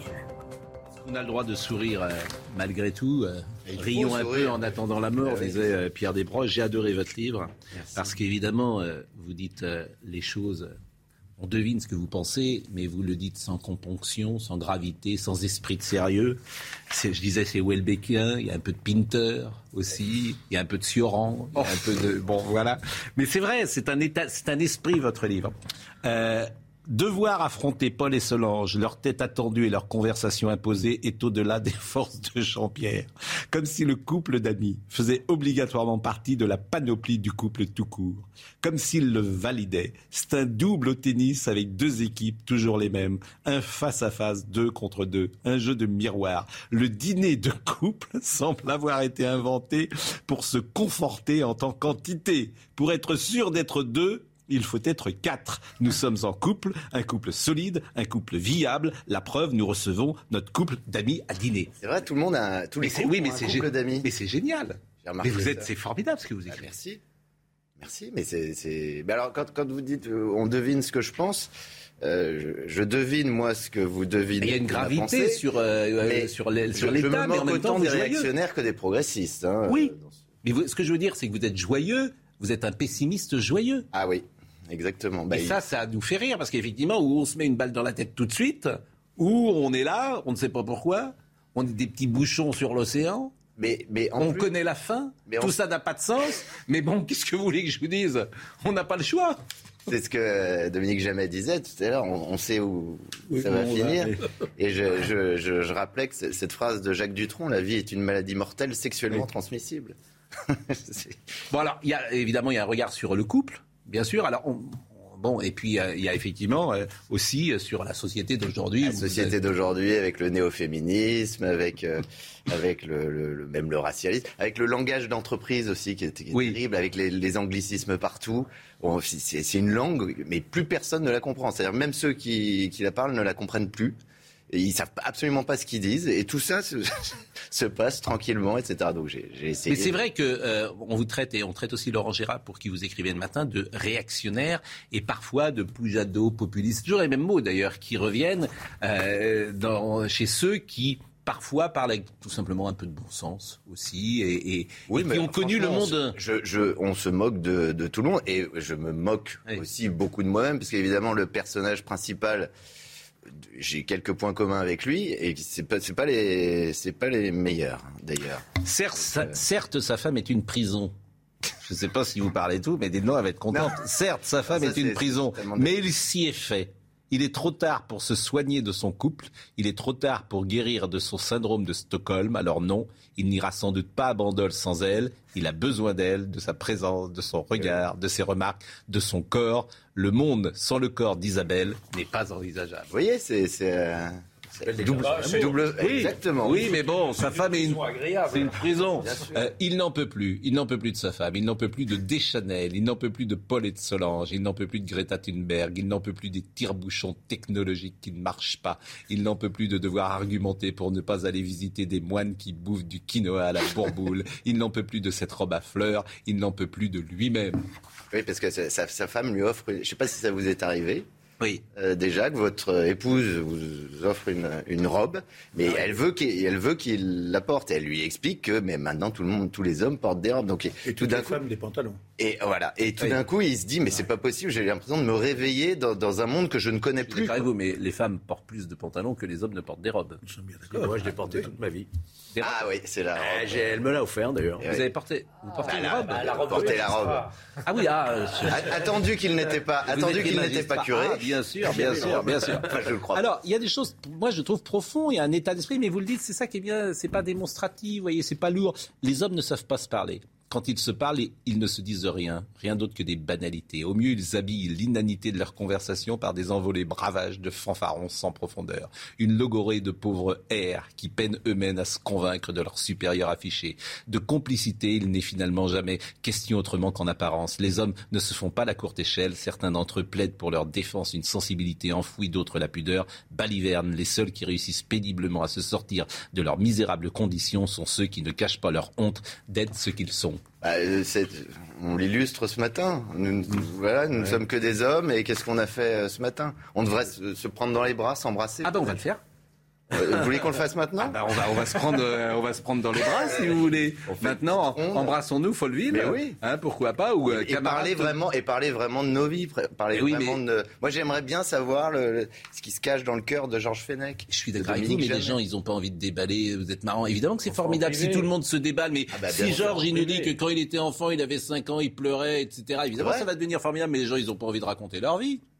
Les hommes, mais les femmes sont beaucoup plus. euh, Bien sûr. Et c'est, elles, de toute Les façon, gens, elles les sont- gens mentent. elles sont plus intelligentes que nous. Ah, ça, ça, je suis d'accord avec vous que votre livre aussi, c'est ça que on, sent, c'est euh, comment dire le, le regard. Vous n'aimez pas les hommes et ça, quoi, vous, non mais vous voyez ce que je veux dire. Vous, vous, vous, vous les connaissez par cœur. quoi. Bah, c'est normal, on préfère toujours ce qu'on connaît moins. Bah, c'est plus intéressant. Plus intéressant de dîner avec une femme que de dîner avec un homme. On connaît par cœur. On, se- on se connaît soi-même. C'est ce que me disait votre femme hier soir. On en dîner ensemble. Elle me disait, je préfère. Elle a mangé des pommes dauphines, donc des steaks hachés, des pommes dauphines. Je pose la question au 32-10. Parce que c'est lui qui dit je pose Oui, la bah, question au 32-10. Ju- C'est lui Juste, juste un truc, ça me fait très bizarre d'être là, parce Oui. que j'ai écrit effectivement des sketchs pour Laurent, et souvent on caricature cette émission lors des pros. Donc là, j'ai l'impression Ah oui. d'être dans mon sketch, c'est très étonnant. Ah oui, ah non, parce que vous dites, Je- vous dites, voilà, alors l'écriture, c'est voilà, euh, euh, Laurent Geoffrin, euh, il a une boule. Alors, c'est vrai que Laurent Geoffrin, il y a une relation sadomasochiste entre Pascal Pro et Laurent Geoffrin qui est très étonnante. C'est-à-dire que pour se dire qu'ils s'aiment, ils se tapent dessus, ils s'insultent. Je l'aime beaucoup, moi, Laurent Je sais que vous l'aimez. Et je pense que lui, il vous aime aussi. Ah, oui, il ose pas. Mais c'est comme, c'est vraiment des sadomaso. Moi, j'allais voir en dehors du plateau. Je peux vous dire qu'ils s'aiment effectivement. Bien sûr, bien sûr. Et alors, vous nous caricaturez un petit peu, vous nous faites passer pour des gens d'extrême droite. Euh. Bah, vous n'êtes pas d'extrême gauche. Non, je suis d'accord avec vous, mais bon. A priori. Mais il y, a, y a quand même la, gauche est représentée avec Laurent Geoffrin. Et c'est lui qui prend et non et Olivier d'Artigol et d'autres. Ah, il nous écoute là, Laurent, en ce moment, Laurent. Euh, je ne parle pas de Laurent Geoffrin. Laurent, Laurent Gérard. Euh, bah, là, il a, il a fini le, le, direct, donc j'espère. Ah oui, il a fini le direct. Il est 9h52 3. Bon, euh, qui s'en va à la mi-temps? C'est vous, Georges. Merci. On va appeler Sophie de Menton également parce que Sophie de Menton, on va, les, les, c'est le blues. Oui, les, les, entrepreneurs ont le blues parce qu'une crise, paraît-il, paraît-il, majeure. Emmanuel Macron est président de la République, il ne devrait pas être. Il devrait pas être quoi? Bah, Déprimé. Ah bah, oui, mais il y a une crise. Euh, le président de la République euh, ne maîtrise pas la crise. En revanche, on est très en retard. Il est 9h54. Merci. la pause. Au revoir. Se voir dans une seconde Laurent Toubiana, qui est épidémiologiste depuis 30 ans, chercheur à l'INSERM, auteur de Covid-19, une autre version de l'épidémie. Et vous connaissez ici notre propension à écouter parfois des analyses ou des voix différentes. Et c'est pour cela qu'il est là ce matin. Jeanne Cancard à 10h. Cette fois-ci, c'est vraiment la DER Aujourd'hui se tient le dernier conseil des ministres du gouvernement de Jean Castex qui réunira demain soir ses ministres pour un dîner d'au revoir avant de présenter sa démission. Vladimir Poutine ne s'arrêtera pas au Donbass. C'est la CIA qui prévient. Le président russe n'aurait pas abandonné sa volonté de prendre le contrôle de toute l'Ukraine. Il pourrait même étendre le conflit aux régions voisines de la Transnistrie et de la Moldavie. Un match de foot caricatif pour soutenir les enfants ukrainiens. Près de 500 000 euros de dons ont été recueillis hier soir à l'occasion d'un match de charité remporté 1 à 0 par une équipe OL Légende face à la team UNICEF. Disait la der des der. il n'est pas obligé. Moi, je ne comprends pas ça. Ah non, il est obligé. Il n'est obligé de rien du tout. C'est ce qu'on dit, mais on l'avait dit il y a 15 jours, on l'avait dit il y a 8 jours, et on l'avait dit. Je euh, croyais qu'il fallait absolument que le 13, c'est-à-dire vendredi, il y ait un changement de, de, de, en tout cas de Premier ministre. Mais peut-être, euh, j'ai peut-être mal compris. Non, non, non. Il y a, Comme il est nommé par le président. On, l'imagine, mais euh, il est le maître des horloges. Ah, il fait et surtout, il surprend toujours tout le monde. Donc, à partir du moment où on dit, on annonce vendredi, il va y avoir un nouveau Premier ministre et lundi un nouveau gouvernement. Exactement. Si ça se trouve, ce ne sera pas le cas. La revue de presse, c'est tous les 15 jours. Hein. Tous les 15 jours, c'est pareil, première journée. Franchement, je ne veux pas donner d'idées à personne, mais je pense que les éditorialistes que vous êtes autour de la table et les humoristes, ça devrait être quotidien. Parce que c'est une manière de voir l'actualité. C'est deux heures et demie d'émission. Euh... Vous feriez qu'une heure. Quand même. Oui. Une situation même provisoire avec un président, mais sans gouvernement et sans Parlement, c'est quand même assez bizarre. Non, mais ce qui est curieux surtout, c'est que depuis 15 jours, la France est au ralenti. C'est-à-dire que les ministres font leur paquet, euh, il n'y a aucune décision qui est prise. Il y a presque un problème un peu euh, symbolique. Non, mais le, président, le président est en train de se réinventer, mais ça prend du temps. Hein. Vous avez entendu ce qu'il a dit change, on a l'impression que rien ne change. le président a été élu avec 58%, s'il vous plaît. On le félicite. Il a été élu avec 28% au premier tour. La France a voté, la France a dit. Donc voilà. Il est là pour 5 ans. Eh ben, c'est tout. Les Français se sont exprimés, cher Dominique Jamais. À tous. Bah, si, arrêtez. Non, pas ça. Pas ça, pas maintenant, pas avec tout ce que vous avez fait. Pas, vous et pas ça. Voilà. On se croirait au Parlement bon, euh, Sophie de Menton, je ne sais pas si euh, elle nous répond ou pas. Ah, Sophie de Menton est là. Et euh, d'abord, je salue Monsieur Toubiana. Euh, vous êtes, euh, et c'est important de le dire, épidémiologiste depuis plus de 30 ans. Vous êtes un scientifique, disons-le, euh, expérimenté. Et bon, bah, forcément, vous êtes vous êtes à l'opposé de tout ce qui s'est dit dans le consensus et vous êtes surtout à l'opposé de tout ce qui s'est fait. Le confinement, ça servi à rien? Ça n'a pas servi à grand-chose, hein, en effet. Bon, si on n'avait pas confiné, il n'y aurait pas eu plus de morts Non. Il n'y aurait, pas eu plus de morts. En fait, euh, euh, L'émission tourne là en ce moment Alors, euh, Alain Finkielkraut m'a fait ça une fois. C'est-à-dire qu'il n'y a pas de différence entre la vraie vie et la fausse, et la fausse vie. Là, là, on parle vraiment, quoi. C'est ça le. Alors, on n'est pas à l'antenne, on va l'être dans, dans un petit quart d'heure. J'ai eu peur. Euh, Non, non, on n'est pas du tout à l'antenne, là, on est entre amis. D'accord, d'accord. Bon, donc, euh, bon, évidemment qu'on est à l'antenne, monsieur bon Toubiana. Ah bon, euh, vous êtes formidable. Ah ouais, écoutez, Bon. vous me comparez à Monsieur Finkielkraut, je suis très honoré. Je suis d'accord, mais cette euh, question qui est quand même essentielle, est-ce que le confinement a sauvé des vies? C'est une question essentielle. Le Quand même, confinement, puisque le but. Oui, oui. Lorsque j'ai appris que le confinement allait être mis en place, je me suis dit ces gens iront en prison. Voilà ce que je me suis dit. Donc c'est très fort. Et euh, ce que je peux vous dire, c'est que il y a une disproportion invraisemblable entre la réalité de l'épidémie et la- les mesures qui ont été prises. Toutes les mesures qui ont été prises ont été disproportionnées. Or, nous avons affaire à une épidémie tout à fait classique et euh, qui a fait un nombre de malades, certes, mais un nombre très limité lorsqu'on compare, euh, lorsqu'on prend les, les mesures habituelles, c'est-à-dire euh, le réseau Sentinelle, ce qui mesure systématiquement les épidémies de maladies transmissibles en France. Eh bien, on s'aperçoit que l'épidémie de Covid est une épidémie tout à fait standard, même inférieure à ce que nous voyons. Lorsqu'on voit euh, les, euh, les malades graves, c'est-à-dire ceux qui vont à l'hôpital, en réalité, on a su par un rapport de la TIH que ça a représenté moins de 2% de, des hospitalisations et qu'en gros, aucun... euh, euh, il n'y a jamais eu de saturation des services euh, de, de, de réanimation. En tout cas, il y a eu certains services qui ont été saturés, mais sûrement pas sur euh, l'ensemble de, de la France, etc., etc. Et il y a eu globalement peu de morts. Bon, Voilà, D'accord. Euh, par tempérament, moi, j'ai le sentiment que quand il y a un consensus sur un sujet, c'est le consensus qui dit la vérité. Je, je- je n'ai pas, je, je n'imagine jamais, avoir raison contre tout le monde. Mais ça, c'est mon tempérament. C'est un tort. Oui, mais vous avez peut-être raison. Mais je vous dis, naturellement, mon instinct me dit bon, écoute, si tout le monde dit ça, le monde entier a fait en gros euh, ce qu'a fait. euh, Pas vraiment, Emmanuel. mais bon, euh, je vous laisse croire. L'Occident, mais- l'Occident, disons. L'Occident, oui, oui. L'Occident, l'Europe. Oui, l'Europe. oui. Bon, l'Europe, bon. Pas toute l'Europe. Pas toute l'Europe. Les chercheurs, bah, par toute l'Europe, sauf la Suède, on en parle là. Bon, et global. Alors vous, vous dites bon que vous avez raison, euh, ou en tout cas, mais c'est possible que vous l'ayez en plus. Non, mais je ne suis pas seul. hein, Écoutez, je, ne suis, je suis loin d'être seul. Oui, un certain sais, je nombre sais, je de, sais, de mais- chercheurs sont intervenus à, un- à un certain moment. Euh, ces chercheurs se sont fait tous un peu euh, descendre les uns derrière les autres.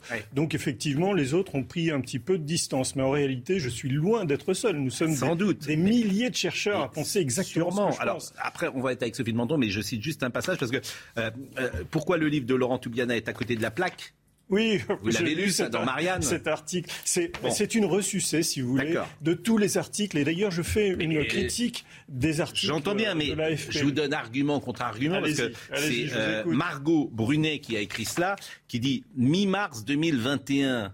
euh, les chercheurs de l'Institut national démographique concluaient que si 68 000 décès ont été imputés à la pandémie de mars à la fin de décembre 2020, le nombre de morts observés en France n'a finalement augmenté que de 42 000 euh, cette année. Si la différence s'explique par le fait qu'une partie des personnes ayant succombé à l'infection au Covid était à risque de décéder cette année-là, le bilan reste largement supérieur à celui d'une grippe qui avoisine 10 000 décès annuels en moyenne dans l'Hexagone. Oui, je vous remercie de citer ça parce que c'est vrai ou pas, ça, ce que je dis? C'est absolument faux. En réalité, alors.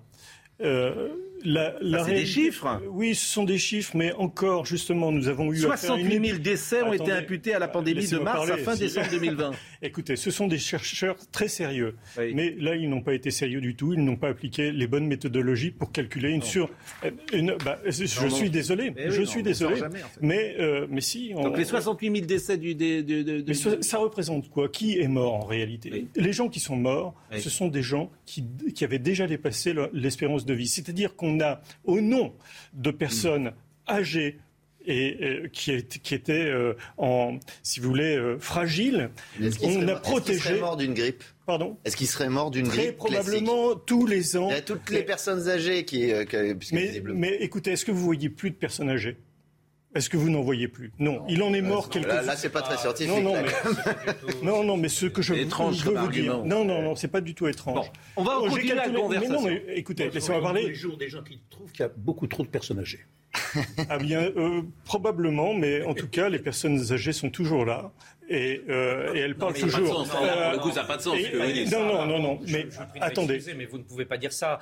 Moi, j'ai vu des EHPAD qui étaient décimés. Vous en avez vu Mais oui, je- j'en j'en ai vu sur Orléans. Je suis Et désolé. alors Et Euh, alors J'ai vu. Bah, Vous pas dites des- que. et alors Bah, non, mais alors, Vous et avez alors, vu bah, des gens- alors, c'est une réalité. Vous avez vu des gens qui étaient en âge de mourir, qui sont morts, et ça arrive tous les gens, Non, tous non, les ans. Ça, c'est sûr, mais est-ce euh, est-ce qu'on peut pas juste se dire que peut-être aussi que la, je vais vous expliquer, la hein. situation, proportions, je vais vous les pouvoirs expliquer publics, etc., l'ont Si vous me découvert. laissez parler, je vous Alors, je vous jure, on va vous laisser parler parce que c'est intéressant. Bon, attention quand même, Euh, effectivement, mais à faut, ce que vous dites. pas le et alors mettre, trop mettre de pathos là-dedans. Malheureusement, on en a trop mis. Mais Ce que quand je- vous dites, euh, quand, monsieur euh, Grouard, et j'ai vu des EHPAD décimés, et que vous dites et alors, comprenez que ce et alors peut choquer. Non, Parce ce- que, je- euh, évidemment, qu'à l'EHPAD, on sait qu'on est plus proche de la fin que du début. Mais tout le monde ne meurt pas en 15 jours dans un EHPAD. C'est ce qu'il veut dire, sans doute. Bon. Je Mais je vous donne la alors, parole tout de suite c'est après. sur l'argument, euh, c'est Oui. pas sur les morts. Évidemment, Oui. ne, Donc, ne, trans- ne transposez pas ce que je viens de dire. Malheureusement, je me fais pas toujours très bien comprendre. En réalité, nous savons. Les Bah, Vous êtes là qui pour qu'on écrit- vous comprenne bien. Et je vous assure, je vous aiderai à ce que ce soit bien compris. Mais euh, Madame de Menton est avec nous, Sophie de Menton, euh, que vous connaissez, qui est présidente du mouvement éthique. Bonjour Sophie de Menton, je vous ai invité ce matin parce que vous avez le blues? Euh, si j'ai bien compris, les patrons ont le blues, les patrons de PME ont le blues. Pourquoi? Parce que vous pensez à une crise majeure économique qui arriverait. Vrai ou faux? Entre les deux.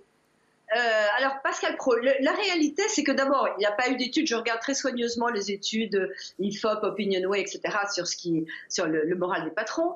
La réalité, c'est que vous demandez à n'importe qui est-ce que vous avez le moral en ce moment? Personne n'a le moral. Les gens sont déprimés. euh, on a une guerre, on a une pandémie dont on vient de parler, dont on ne sait pas euh, ce qu'elle devient. La Chine qui est bloquée. Euh, c'est épouvantable pour les entrepreneurs, etc. Donc globalement, on n'a pas le moral. Maintenant, vous interrogez un patron et vous lui dites, et vous, euh, alors, euh, votre boîte, ça va? C'est absolument stupéfiant, c'est oui. C'est oui, pourquoi? Parce que sinon, d'abord, ils n'existeraient pas. Ensuite, un patron, il y en a même, figurez-vous, et vous allez hurler, qui tirent profit des crises. Et c'est leur boulot. C'est-à-dire que euh, y en a qui ont euh, réagi au moment de la pandémie euh, en produisant des masses, d'autres qui ont produit des... euh, peu importe.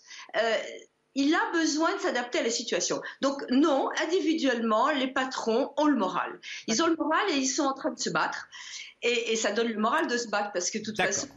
Alors, deuxième chose, euh, et, vous êtes aussi venu euh, ce matin pour ça, vous faites une pétition pour le libéralisme ou sur le libéralisme. Alors là, pardonnez-moi, c'est juste le mot le plus tabou en France. Le mot libéralisme, il fait peur. C'est, la France de Zola, euh, le mot libéralisme, c'est les ouvriers travaillent du lundi au dimanche, ils partent pas en vacances. Je caricature, bien évidemment. C'est le pire des mots, libéralisme. Et vous, vous êtes là, le libéralisme, condition, vous avez fait une pétition, condition nécessaire à la propagation de l'esprit d'entreprendre et l'ambition de cette campagne présidentielle. Nous avons besoin d'une liberté économique et sociale, éthique, libre et affichée individuelle et collective. Je traduis, hein. nous avons besoin d'une liberté économique et sociale, éthique, libre et affichée. Pour ceux qui travaillent dans l'entreprise, c'est on n'a aucun droit, on bosse euh, du lundi au dimanche et on prend plus de vacances. Hein, je, je- je- je traduis. La seule contrainte du libéralisme, c'est l'obligation de la responsabilité individuelle. Doué de liberté, le citoyen doit aussi être doué de responsabilité. Euh, pourquoi cette pétition? Euh, signez-là que tous les auditeurs là, ils ont été absolument convaincus par ce que vous avez dit. C'est sur change.org, SOS, libéralisme en danger. Pourquoi? Vous me posiez une question, est-ce que les patrons ont le moral? Vous savez ce qui les inquiète le plus? C'est les mesures qu'on va prendre sans arrêt. Vous savez ce qui les inquiète? C'est quand l'inspection du travail débarque et dit, vous savez là, vous avez une salariée, peut-être qu'elle pourrait être en télétravail, vous avez une amende. Le libéralisme, c'est aussi de laisser les gens qui sont compétents faire leur métier, que ce soit les médecins, les chefs d'entreprise, etc. Nous avons un pays étatique, Pascal Pro. Étatique. Le, président de la République qui a énormément de qualités, qui a été élu, comme vous l'avez dit, il est quand même convaincu qu'il détient les manettes. Il y en a un qui dit la République c'est moi, qui est un drame d'un point de vue économique, parce qu'il y a des gens qui croient ce qu'il promet. Et puis il y en a un autre qui pense un peu l'entreprise c'est moi, c'est le président de la République. C'est-à-dire que euh, il n'a pas cité le mot entreprise d'ailleurs dans son discours. Bon, on peut pas tout citer, c'est vrai, mais quand il dit qu'il va faire confiance différemment avec une autre méthode, je voudrais que cette méthode soit fondée sur le libéralisme. Faire confiance aux gens, c'est ça le Et si vous faites confiance aux gens, ils vont être meilleurs, ils vont euh, s'impliquer, euh, ils vont avoir le sens des responsabilités. On ne peut pas être dans un pays où quand ça va pas, on vous dit ok, je vais vous faire un chèque. Le chèque, c'est moi qui le fais. C'est tous les entrepreneurs qui nous écoutent ou qui, ceux qui sont à leur compte, y compris les salariés d'ailleurs. Euh, c'est nous qui faisons le chèque qu'on va nous redonner différemment. Donc, pétition pour le libéralisme, c'est très bien. Et vous voulez pas que l'inspection du travail vienne vous ennuyer. Qu'elle nous fasse un chèque surtout. Et qu'elle nous fasse un chèque. Merci Sophie, Sophie Menton. On, on, voulait juste effectivement vous faire euh, d'abord un coucou parce que vous êtes une femme engagée et effectivement qui défend l'entreprise. Et là où vous avez raison, bien sûr que ceux qui créent des entreprises, des emplois en France, évidemment, ça doit être des charges d'entreprise. Évidemment, faut les aider. évidemment, les, encourager. Évidemment, c'est pas euh, le public et les emplois publics, bien sûr, qui euh, sont qui doivent fournir le plus de travail en France. C'est d'abord le chef d'entreprise, bien évidemment. Monsieur Toubéner, on m'accuse de ne pas vous laisser parler. Ah bah euh, oui. Alors écoutez, je vais revenir un petit on peu dit sur, euh, vous le coupez. Non, non, non, mais je, je, vous coupe tout le temps. Alors là, je vais plus vous couper. Je vais parce que effectivement, ce que je suis en train de dire est très euh, décalé par rapport à ce que tout le monde entend. Donc il faut me laisser au moins un peu m'exprimer. Et je vais reprendre la question de la mortalité. Euh, cette mortalité, évidemment, je ne suis pas pour que les gens vieux meurent. Hein, évidemment, mes, mes parents sont encore vivants, donc je pense à eux. Mais c'est pas sur ce registre-là que je vais me placer. En réalité, 80% de la population, c'est-à-dire les moins de 65 ans, n'ont connu aucune surmortalité, voire une sous-mortalité pendant cette période-là. 80% de la population. Maintenant, les gens que vous avez cités de l'INED, je les, je, les respecte énormément. Ils, ont, ils travaillent très bien et ils avaient d'ailleurs très bien travaillé. Et que nous disait-il il y a à peine quelques années? Il nous disait que pendant euh, une longue période, 50 ans, les gens ont gagné en espérance de vie, ce qui a fait que le nombre de morts a été relativement stable pendant une période. Et à partir de 2006, ce, monde, ce, nombre de personnes allait inéluctablement augmenter. Donc, il faut s'attendre à ce que, dans les années qui viennent, il y ait beaucoup de morts parce que toutes les personnes du baby mais là ils, sont, baby... morts, là, ils sont morts à non, la pandémie là. pardon. Ils sont morts ils sont morts. c'est ce qu'on a mais je vous interromps là cette fois pour la bonne cause il est 10h15 c'est Jeanne Cancard et je vous jure après on va être on est ensemble pendant un quart d'heure je vous jure vous allez pouvoir vraiment euh, essayer de nous convaincre. Pourquoi pas sur ce qu'il fallait faire et là où on a eu tort de faire les choses. Jeanne Cancard Les forces ukrainiennes reprennent du terrain. Les taux russes se desserrent sur Kharkiv. Dans la région de cette deuxième ville du pays située dans l'Est, plusieurs localités ont été libérées. Mais les autorités ukrainiennes préviennent, en se retirant, les occupants russes laissent derrière eux des pièges mortels. Toujours en Ukraine, à Azovstal, malgré des dizaines de frappes chaque heure, selon les autorités de la ville de Mariupol, les soldats ukrainiens résistent encore. Dans l'immense usine, plus d'un millier de militaires ukrainiens tiennent toujours, mais parmi eux, des centaines sont blessés, selon la vice-présidente, selon la vice-première ministre du pays. En plus de la vague de chaleur qui s'abat en ce moment sur toute la France, la sécheresse sévit aussi sur le territoire, un phénomène qui pourrait avoir une influence sur le prix des produits alimentaires. Les céréales comme le blé ou l'orge manquent d'eau et leur croissance est donc menacée. Les agriculteurs anticipent une possible baisse des rendements. Bon, euh, ce qui est important, euh, quand vous disiez effectivement 80% euh, des gens n'ont pas été concernés par le Covid, mais en même temps, on les a confinés, pour que le virus ne se propage pas et pour protéger les plus anciens. Ça, c'est ce que vous, ça, c'est ce que vous pensez, mais euh, la protection en question n'a pas fonctionné. En réalité, dans d'autres pays, on a vu que, qu'ils n'ont pas mis en place ce type de protection, on a vu qu'ils, qu'ils ont eu exactement les mêmes résultats qu'en France. Et quand on me dit que la Suède n'est pas exactement comme la France, oui, mais j'ai comparé la Suède et Johnson avec... ont voulu faire ça. Ils ont voulu laisser filer le virus et ça a été une catastrophe immédiate. Non, ça n'a pas été une catastrophe immédiate. On vous a dit que c'était une catastrophe immédiate. Ils sont revenus alors Parce ils sont revenus parce qu'ils ont eu peur, simplement. Ils ont eu peur d'aller parce que effectivement, le principe de, de précaution fait en sorte que on n'a plus intérêt à mettre des, des mesures extraordinaires parce que personne ne vous le reprochera jamais. Personne ne vous le reprochera Il y avait plus de morts quand même aux États-Unis quand Trump était au pouvoir et qu'il a laissé filer le virus, il y avait des services débordés et un nombre de Certains services étaient débordés, pas tous les services. C'est vrai aussi pour l'Angleterre. Donc les deux qui étaient sur votre position, ils sont revenus sur ils une ont, position. Parce que dans un premier temps, si vous voulez, lorsqu'on... Alors, tout, tout d'abord, j'aimerais vous dire quelque chose. Dès le début de l'épidémie, j'ai publié un article disant ce qui allait se passer, ce, qui, ce que j'ai écrit sur la base des informations que j'avais, qu'un épidémiologiste normal aurait dû avoir. Euh, j'ai décrit exactement la dynamique de cette épidémie et exactement comment ça allait se passer. Ce que j'ai dit s'est produit exactement comme je l'ai dit, indépendamment de toute mesure, parce qu'à l'époque, je ne savais pas que des mesures allaient être mises en place. J'aimerais vous dire euh, quelque chose. Est-ce que vous avez entendu parler d'épidémie depuis la, guerre euh, en Ukraine? Vous avez entendu parler d'épidémie de, de Covid? Non. Pourtant, il y en a eu une. Et à ce moment-là, il y en a eu une de même nature que celle de la dite deuxième vague.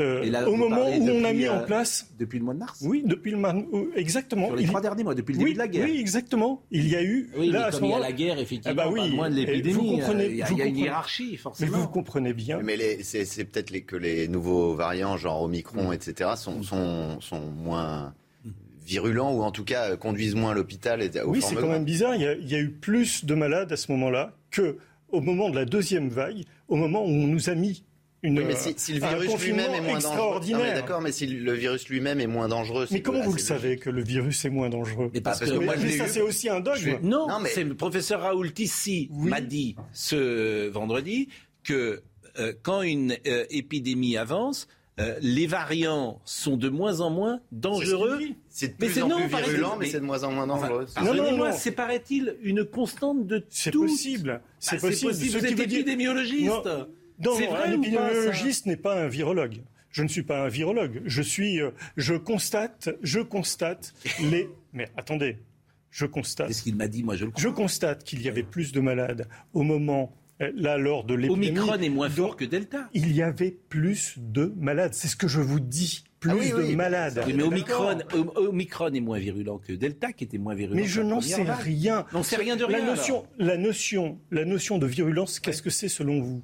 Ça veut dire que, les malades sont, euh, eh bien, il y a la, la notion de virulence, c'est simplement des, des, des, des malades qui sont plus malades. Mais pourtant, il y a tout un range de maladies possibles, si vous voulez, pendant, pendant, pendant une, une épidémie. Et ça dépend, ça dépend essentiellement de la, du substrat, c'est-à-dire de la population, si elle est réceptive ou j'ai déjà eu au- l'occasion de le dire ici. Je ne suis pas médecin, je ne suis pas épidémiologiste. hein. bon. Je constate qu'un débat très animé se poursuit entre des médecins, des spécialistes, des experts qui sont d'avis radicalement contraires. Je suis un peu déboussolé. D'autre part, été troublé, c'est marginal par rapport à ce que vous disiez, mais été troublé par le fait que les archives du Conseil de défense sanitaire euh, qui nous a tenu lieu de gouvernement face à l'épidémie euh, ne seront consultables que dans 50 ans. Ça Mhm. m'ennuie, ça m'ennuie beaucoup. Bon.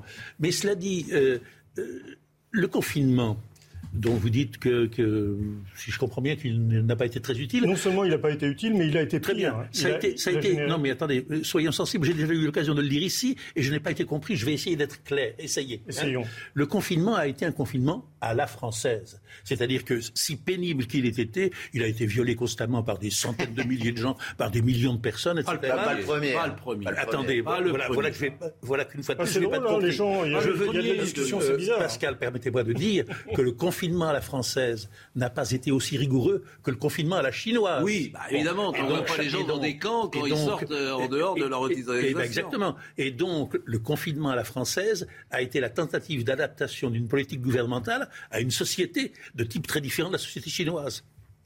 Si menteurs que soient les Chinois et si inefficaces que soit leur euh, vaccin, paraît-il, il semble que le confinement rigoureux qu'ils observent aboutit à des chiffres de malades beaucoup moins importants que dans nos pays occidentaux. Exact. Ils ont moins... Non, non, mais ça n'a rien à voir avec le, ça n'a rien à voir avec le confinement. Euh, Ah bon et- et le... Ce que je dis depuis le début, c'est que ce, ce virus, cette nouvelle épidémie, n'est pas une épidémie grave. Mais on nous a dit qu'elle l'était. Ça, c'est autre Et chose. donc, et donc, mais non, mais, mais Elle n'est pas grave. Non, mais ça, allait- c'est factuel. que Vous- le- Est-ce que le confinement à la chinoise Non, mais a ça, ça peut s'entendre. Mais écoutez, les Chinois nous ont habitués à faire des choses absolument invraisemblables. Vous êtes de la de, de l'époque des maoïstes, vous savez, à, peu- près. Mais vous savez que les Chinois ont, ont inventé des choses comme tous les, tous les oiseaux, Est-ce etc. que la politique de quarantaine chinoise a eu des effets Bah, pff, euh, il est très difficile. Vous savez, en Ah Chine, oui. en Chine, en général, il est très difficile d'avoir d'avoir des informations. Comment puis-je vous n'avez pas d'opinion là-dessus. J'ai le sentiment que la question que, que vous posez, c'est celle du processus de la décision politique en situation de crise. Exactement. C'est cela la question. Et là, si je comprends bien votre propos, euh, à partir de ce que vous considérez être des, faits établis, euh, vous venez euh, critiquer le processus de la décision politique. Et on peut l'entendre, parce que, pour ce qui me concerne, j'étais moi-même critique sur un certain nombre de choses, et je crois qu'on l'a tous été. Mais là, on est a, posteriori. Et si l'on mettait une intention dans la décision politique, c'est là où je conteste- contesterais vo- votre propos. Parce que je pense que dans les décisions politiques qui ont été prises avec tout l'aléa de la gestion de crise, comme on ne savait pas quand même ce qui allait arriver, euh, il y a certains choix qui ont été faits. Le choix du confinement, euh, le choix d'un certain nombre de mesures d'interdiction et après le choix de la vaccination, euh, on va dire presque obligatoire d'une certaine manière. Alors, c'est intéressant pour moi de voir ce qu'il en a été à l'aune maintenant du constat a posteriori, mais je... Vous voyez, je dirais, si on, on remet en cause tout le processus de décision, on peut tout remettre en cause. Laurent Et c'est un peu facile, si vous me permettez, facile. posteriori. Répondez. Je vais vous dire. D'abord, c'est pas facile. Ensuite, je n'ai jamais dit qu'il y avait des intentions derrière quoi que ce soit. Vous m'avez pas entendu dire ça. C'est bien de le préciser. Donc, euh, ça, c'est la première chose. Deuxième chose, euh, le constat a posteriori est faux, puisque moi, j'avais fait, j'avais déjà prévenu tout le monde a priori. C'est-à-dire que j'avais, en tant qu'épidémiologiste, je savais très bien ce qui allait se passer. Et Mais donc, les si moi, si, moi je le sais, dans le mais choix écoutez, politique quand vous avez alors, 50 opinions je vais vous dire, de gens qui je sont je vous- experts? Est-ce que je peux vous citer quelque chose? Eh Est-ce que je peux vous citer quelque chose? D'accord les préparations aux pandémies se sont essentiellement euh, focalisées sur les scénarios du pire, conduisant les autorités publiques à réagir à l'apparition du virus comme s'il s'agissait d'un événement sanitaire sans précédent. Cette phrase a été écrite quand, à votre avis? Est-ce qu'elle a été écrite pour le Covid? Pas du tout. Elle a été écrite dans un rapport parlementaire du Sénat, le numéro 658, il y a dix ans. C'est-à-dire que nous avons vécu exactement la même chose il y a dix ans et tout est décrit là-dedans. C'est-à-dire que ce rapport n'a servi strictement à rien. C'est page les- combien ça? La page que c'est page voulez lire? 213. Mais je peux vous dire, hein, euh, sur le rôle délétère de certains scientifiques, ça a été écrit dans ce rapport. Sur le rôle néfaste des tests, ça a été écrit dans ce rapport. Sur le rôle dévastateur des modèles mathématiques pour engendrer une politique de la peur, euh, je continue. Euh, sur le rôle de l'OMS, sur les conflits d'intérêts de certains influenceurs. Et comme par hasard, ils ont été choisis comme membres du conseil scientifique Pourquoi, pourquoi les de, de- pourquoi de cette actuelle sont sur- toujours pas d'accord? Pourquoi il y a d'autres euh, Pascal le disait euh, euh, visiblement le professeur Raoult il dit un truc qui, qui- Ah non, mais je dites suis d'accord avec Non, le professeur Raoult. Mais là, c'est sur un point. Oui. je Mais oui, vais mais dire pourquoi- que c'est sur un point de de sa spécialité, c'est pas ma spécialité, c'est tout. J'ai pardonnez-moi, pas ce que je discuté avec, comprends pas, c'est qu'en- avec le en- professeur en Raoult 2009, sur des points de virus. Ce que je comprends Euh, pas, c'est que la- lui est le ce que vous- spécialiste Ce que vous avez cité, donc c'est un rapport de 2009. Oui. Bon, mais les préparations aux pandémies se sont essentiellement focalisées. C'est au passé composé. De quelle pandémie il parle? Parce que vous, vous n'êtes pas sans ignorer qu'avant euh, le H1N1, il y a Oui. eu beaucoup d'autres épidémies. Donc, Oui, mais il y a si- pas. Je, je veux dire, en, en France, il n'y avait jamais eu ces scénarios-là euh, euh, de mise en place de confinement. Jamais c'est arrivé en France Non, euh, mais justement, ça n'est jamais arrivé en Ben France. Oui, mais c'est ça que je comprends pas. C'est un rapport de 2009 qui dit les préparations aux pandémies se sont essentiellement focalisées sur les scénarios du pire, conduisant les autorités publiques à réagir à l'apparition du virus comme s'il s'agissait d'un événement sanitaire sans Alors, précédent. que- mais de que- quelle épidémie parle-t-il en 2009 Les autorités se préparent à avoir une pandémie euh, généralisée. Et en oui, mais c'est au 2000 en passé 2009 composé, c'est ça que je ne comprends pas. Au- ce oui. sont essentiellement focalisés. Oui, ce sont euh, parce que il parlait de. Nous sommes en 2010 quand c'est écrit Oui, ça. oui. Et il parlait de l'épidémie de 2009 de H1N1. Oui, mais il n'y a pas eu ces... Et, enfin, bon, au préalable, Il y a eu les vaccins, Il y a eu, il y a eu euh, les vaccins, etc., etc. Il s'était préparé à une, à une. Ce que vous dites que je retiens, Mais et ça c'est intéressant, ne et ça je... pas. hein. Euh, Comment Franchement, je ne vois pas ce que je, je ne comprends pas ce que vous ne comprenez pas. Bon, Parce euh, que c'est clair. Ce que, ce que vous dites, et ça, ça m'intéresse, vous dites une chose qui est inaudible, cette épidémie n'est pas grave. C'est inaudible pour vous, mais, mais- le grand- je suis en train de lire un, un- un- un roman extraordinaire euh, qui s'appelle Le Mage de- du Kremlin. Et euh, vous savez que Staline a éliminé toute personne qui disait légèrement euh, des choses légères, même les artistes qui disaient quelque chose de légèrement différent. Et il se trouve que certains artistes euh, ou chercheurs, on peut dire, euh, ont tenu bon parce qu'une seule personne peut, peut faire basculer euh, les esprits. Et, et dans, mon, dans, mon, dans mon cas précis, personnel, j'espère que plus jamais on ne mettra en place de tels abominables. Alors, euh, le paradoxe, c'est que moi, je suis plutôt d'accord avec vous de penser qu'il eût fallu mettre, euh, protéger ceux qui étaient fragiles et laisser tout le monde euh, vivre ensemble. Dans la mesure je suis plutôt risquait- euh, sur cette ligne-là, ça me paraît une, une ligne de bon C'est celle sens. qui a été utilisée par. Simple- Simplement. Dominique Jamais. Pas d'un point de vue médical je ne suis pas compétent, mais je dirais d'un point de vue historique tout simplement. Il y a une chose qu'il faudra se rappeler et qu'on devrait se rappeler constamment, c'est qu'on avait perdu l'habitude en France et dans les pays occidentaux des épidémies.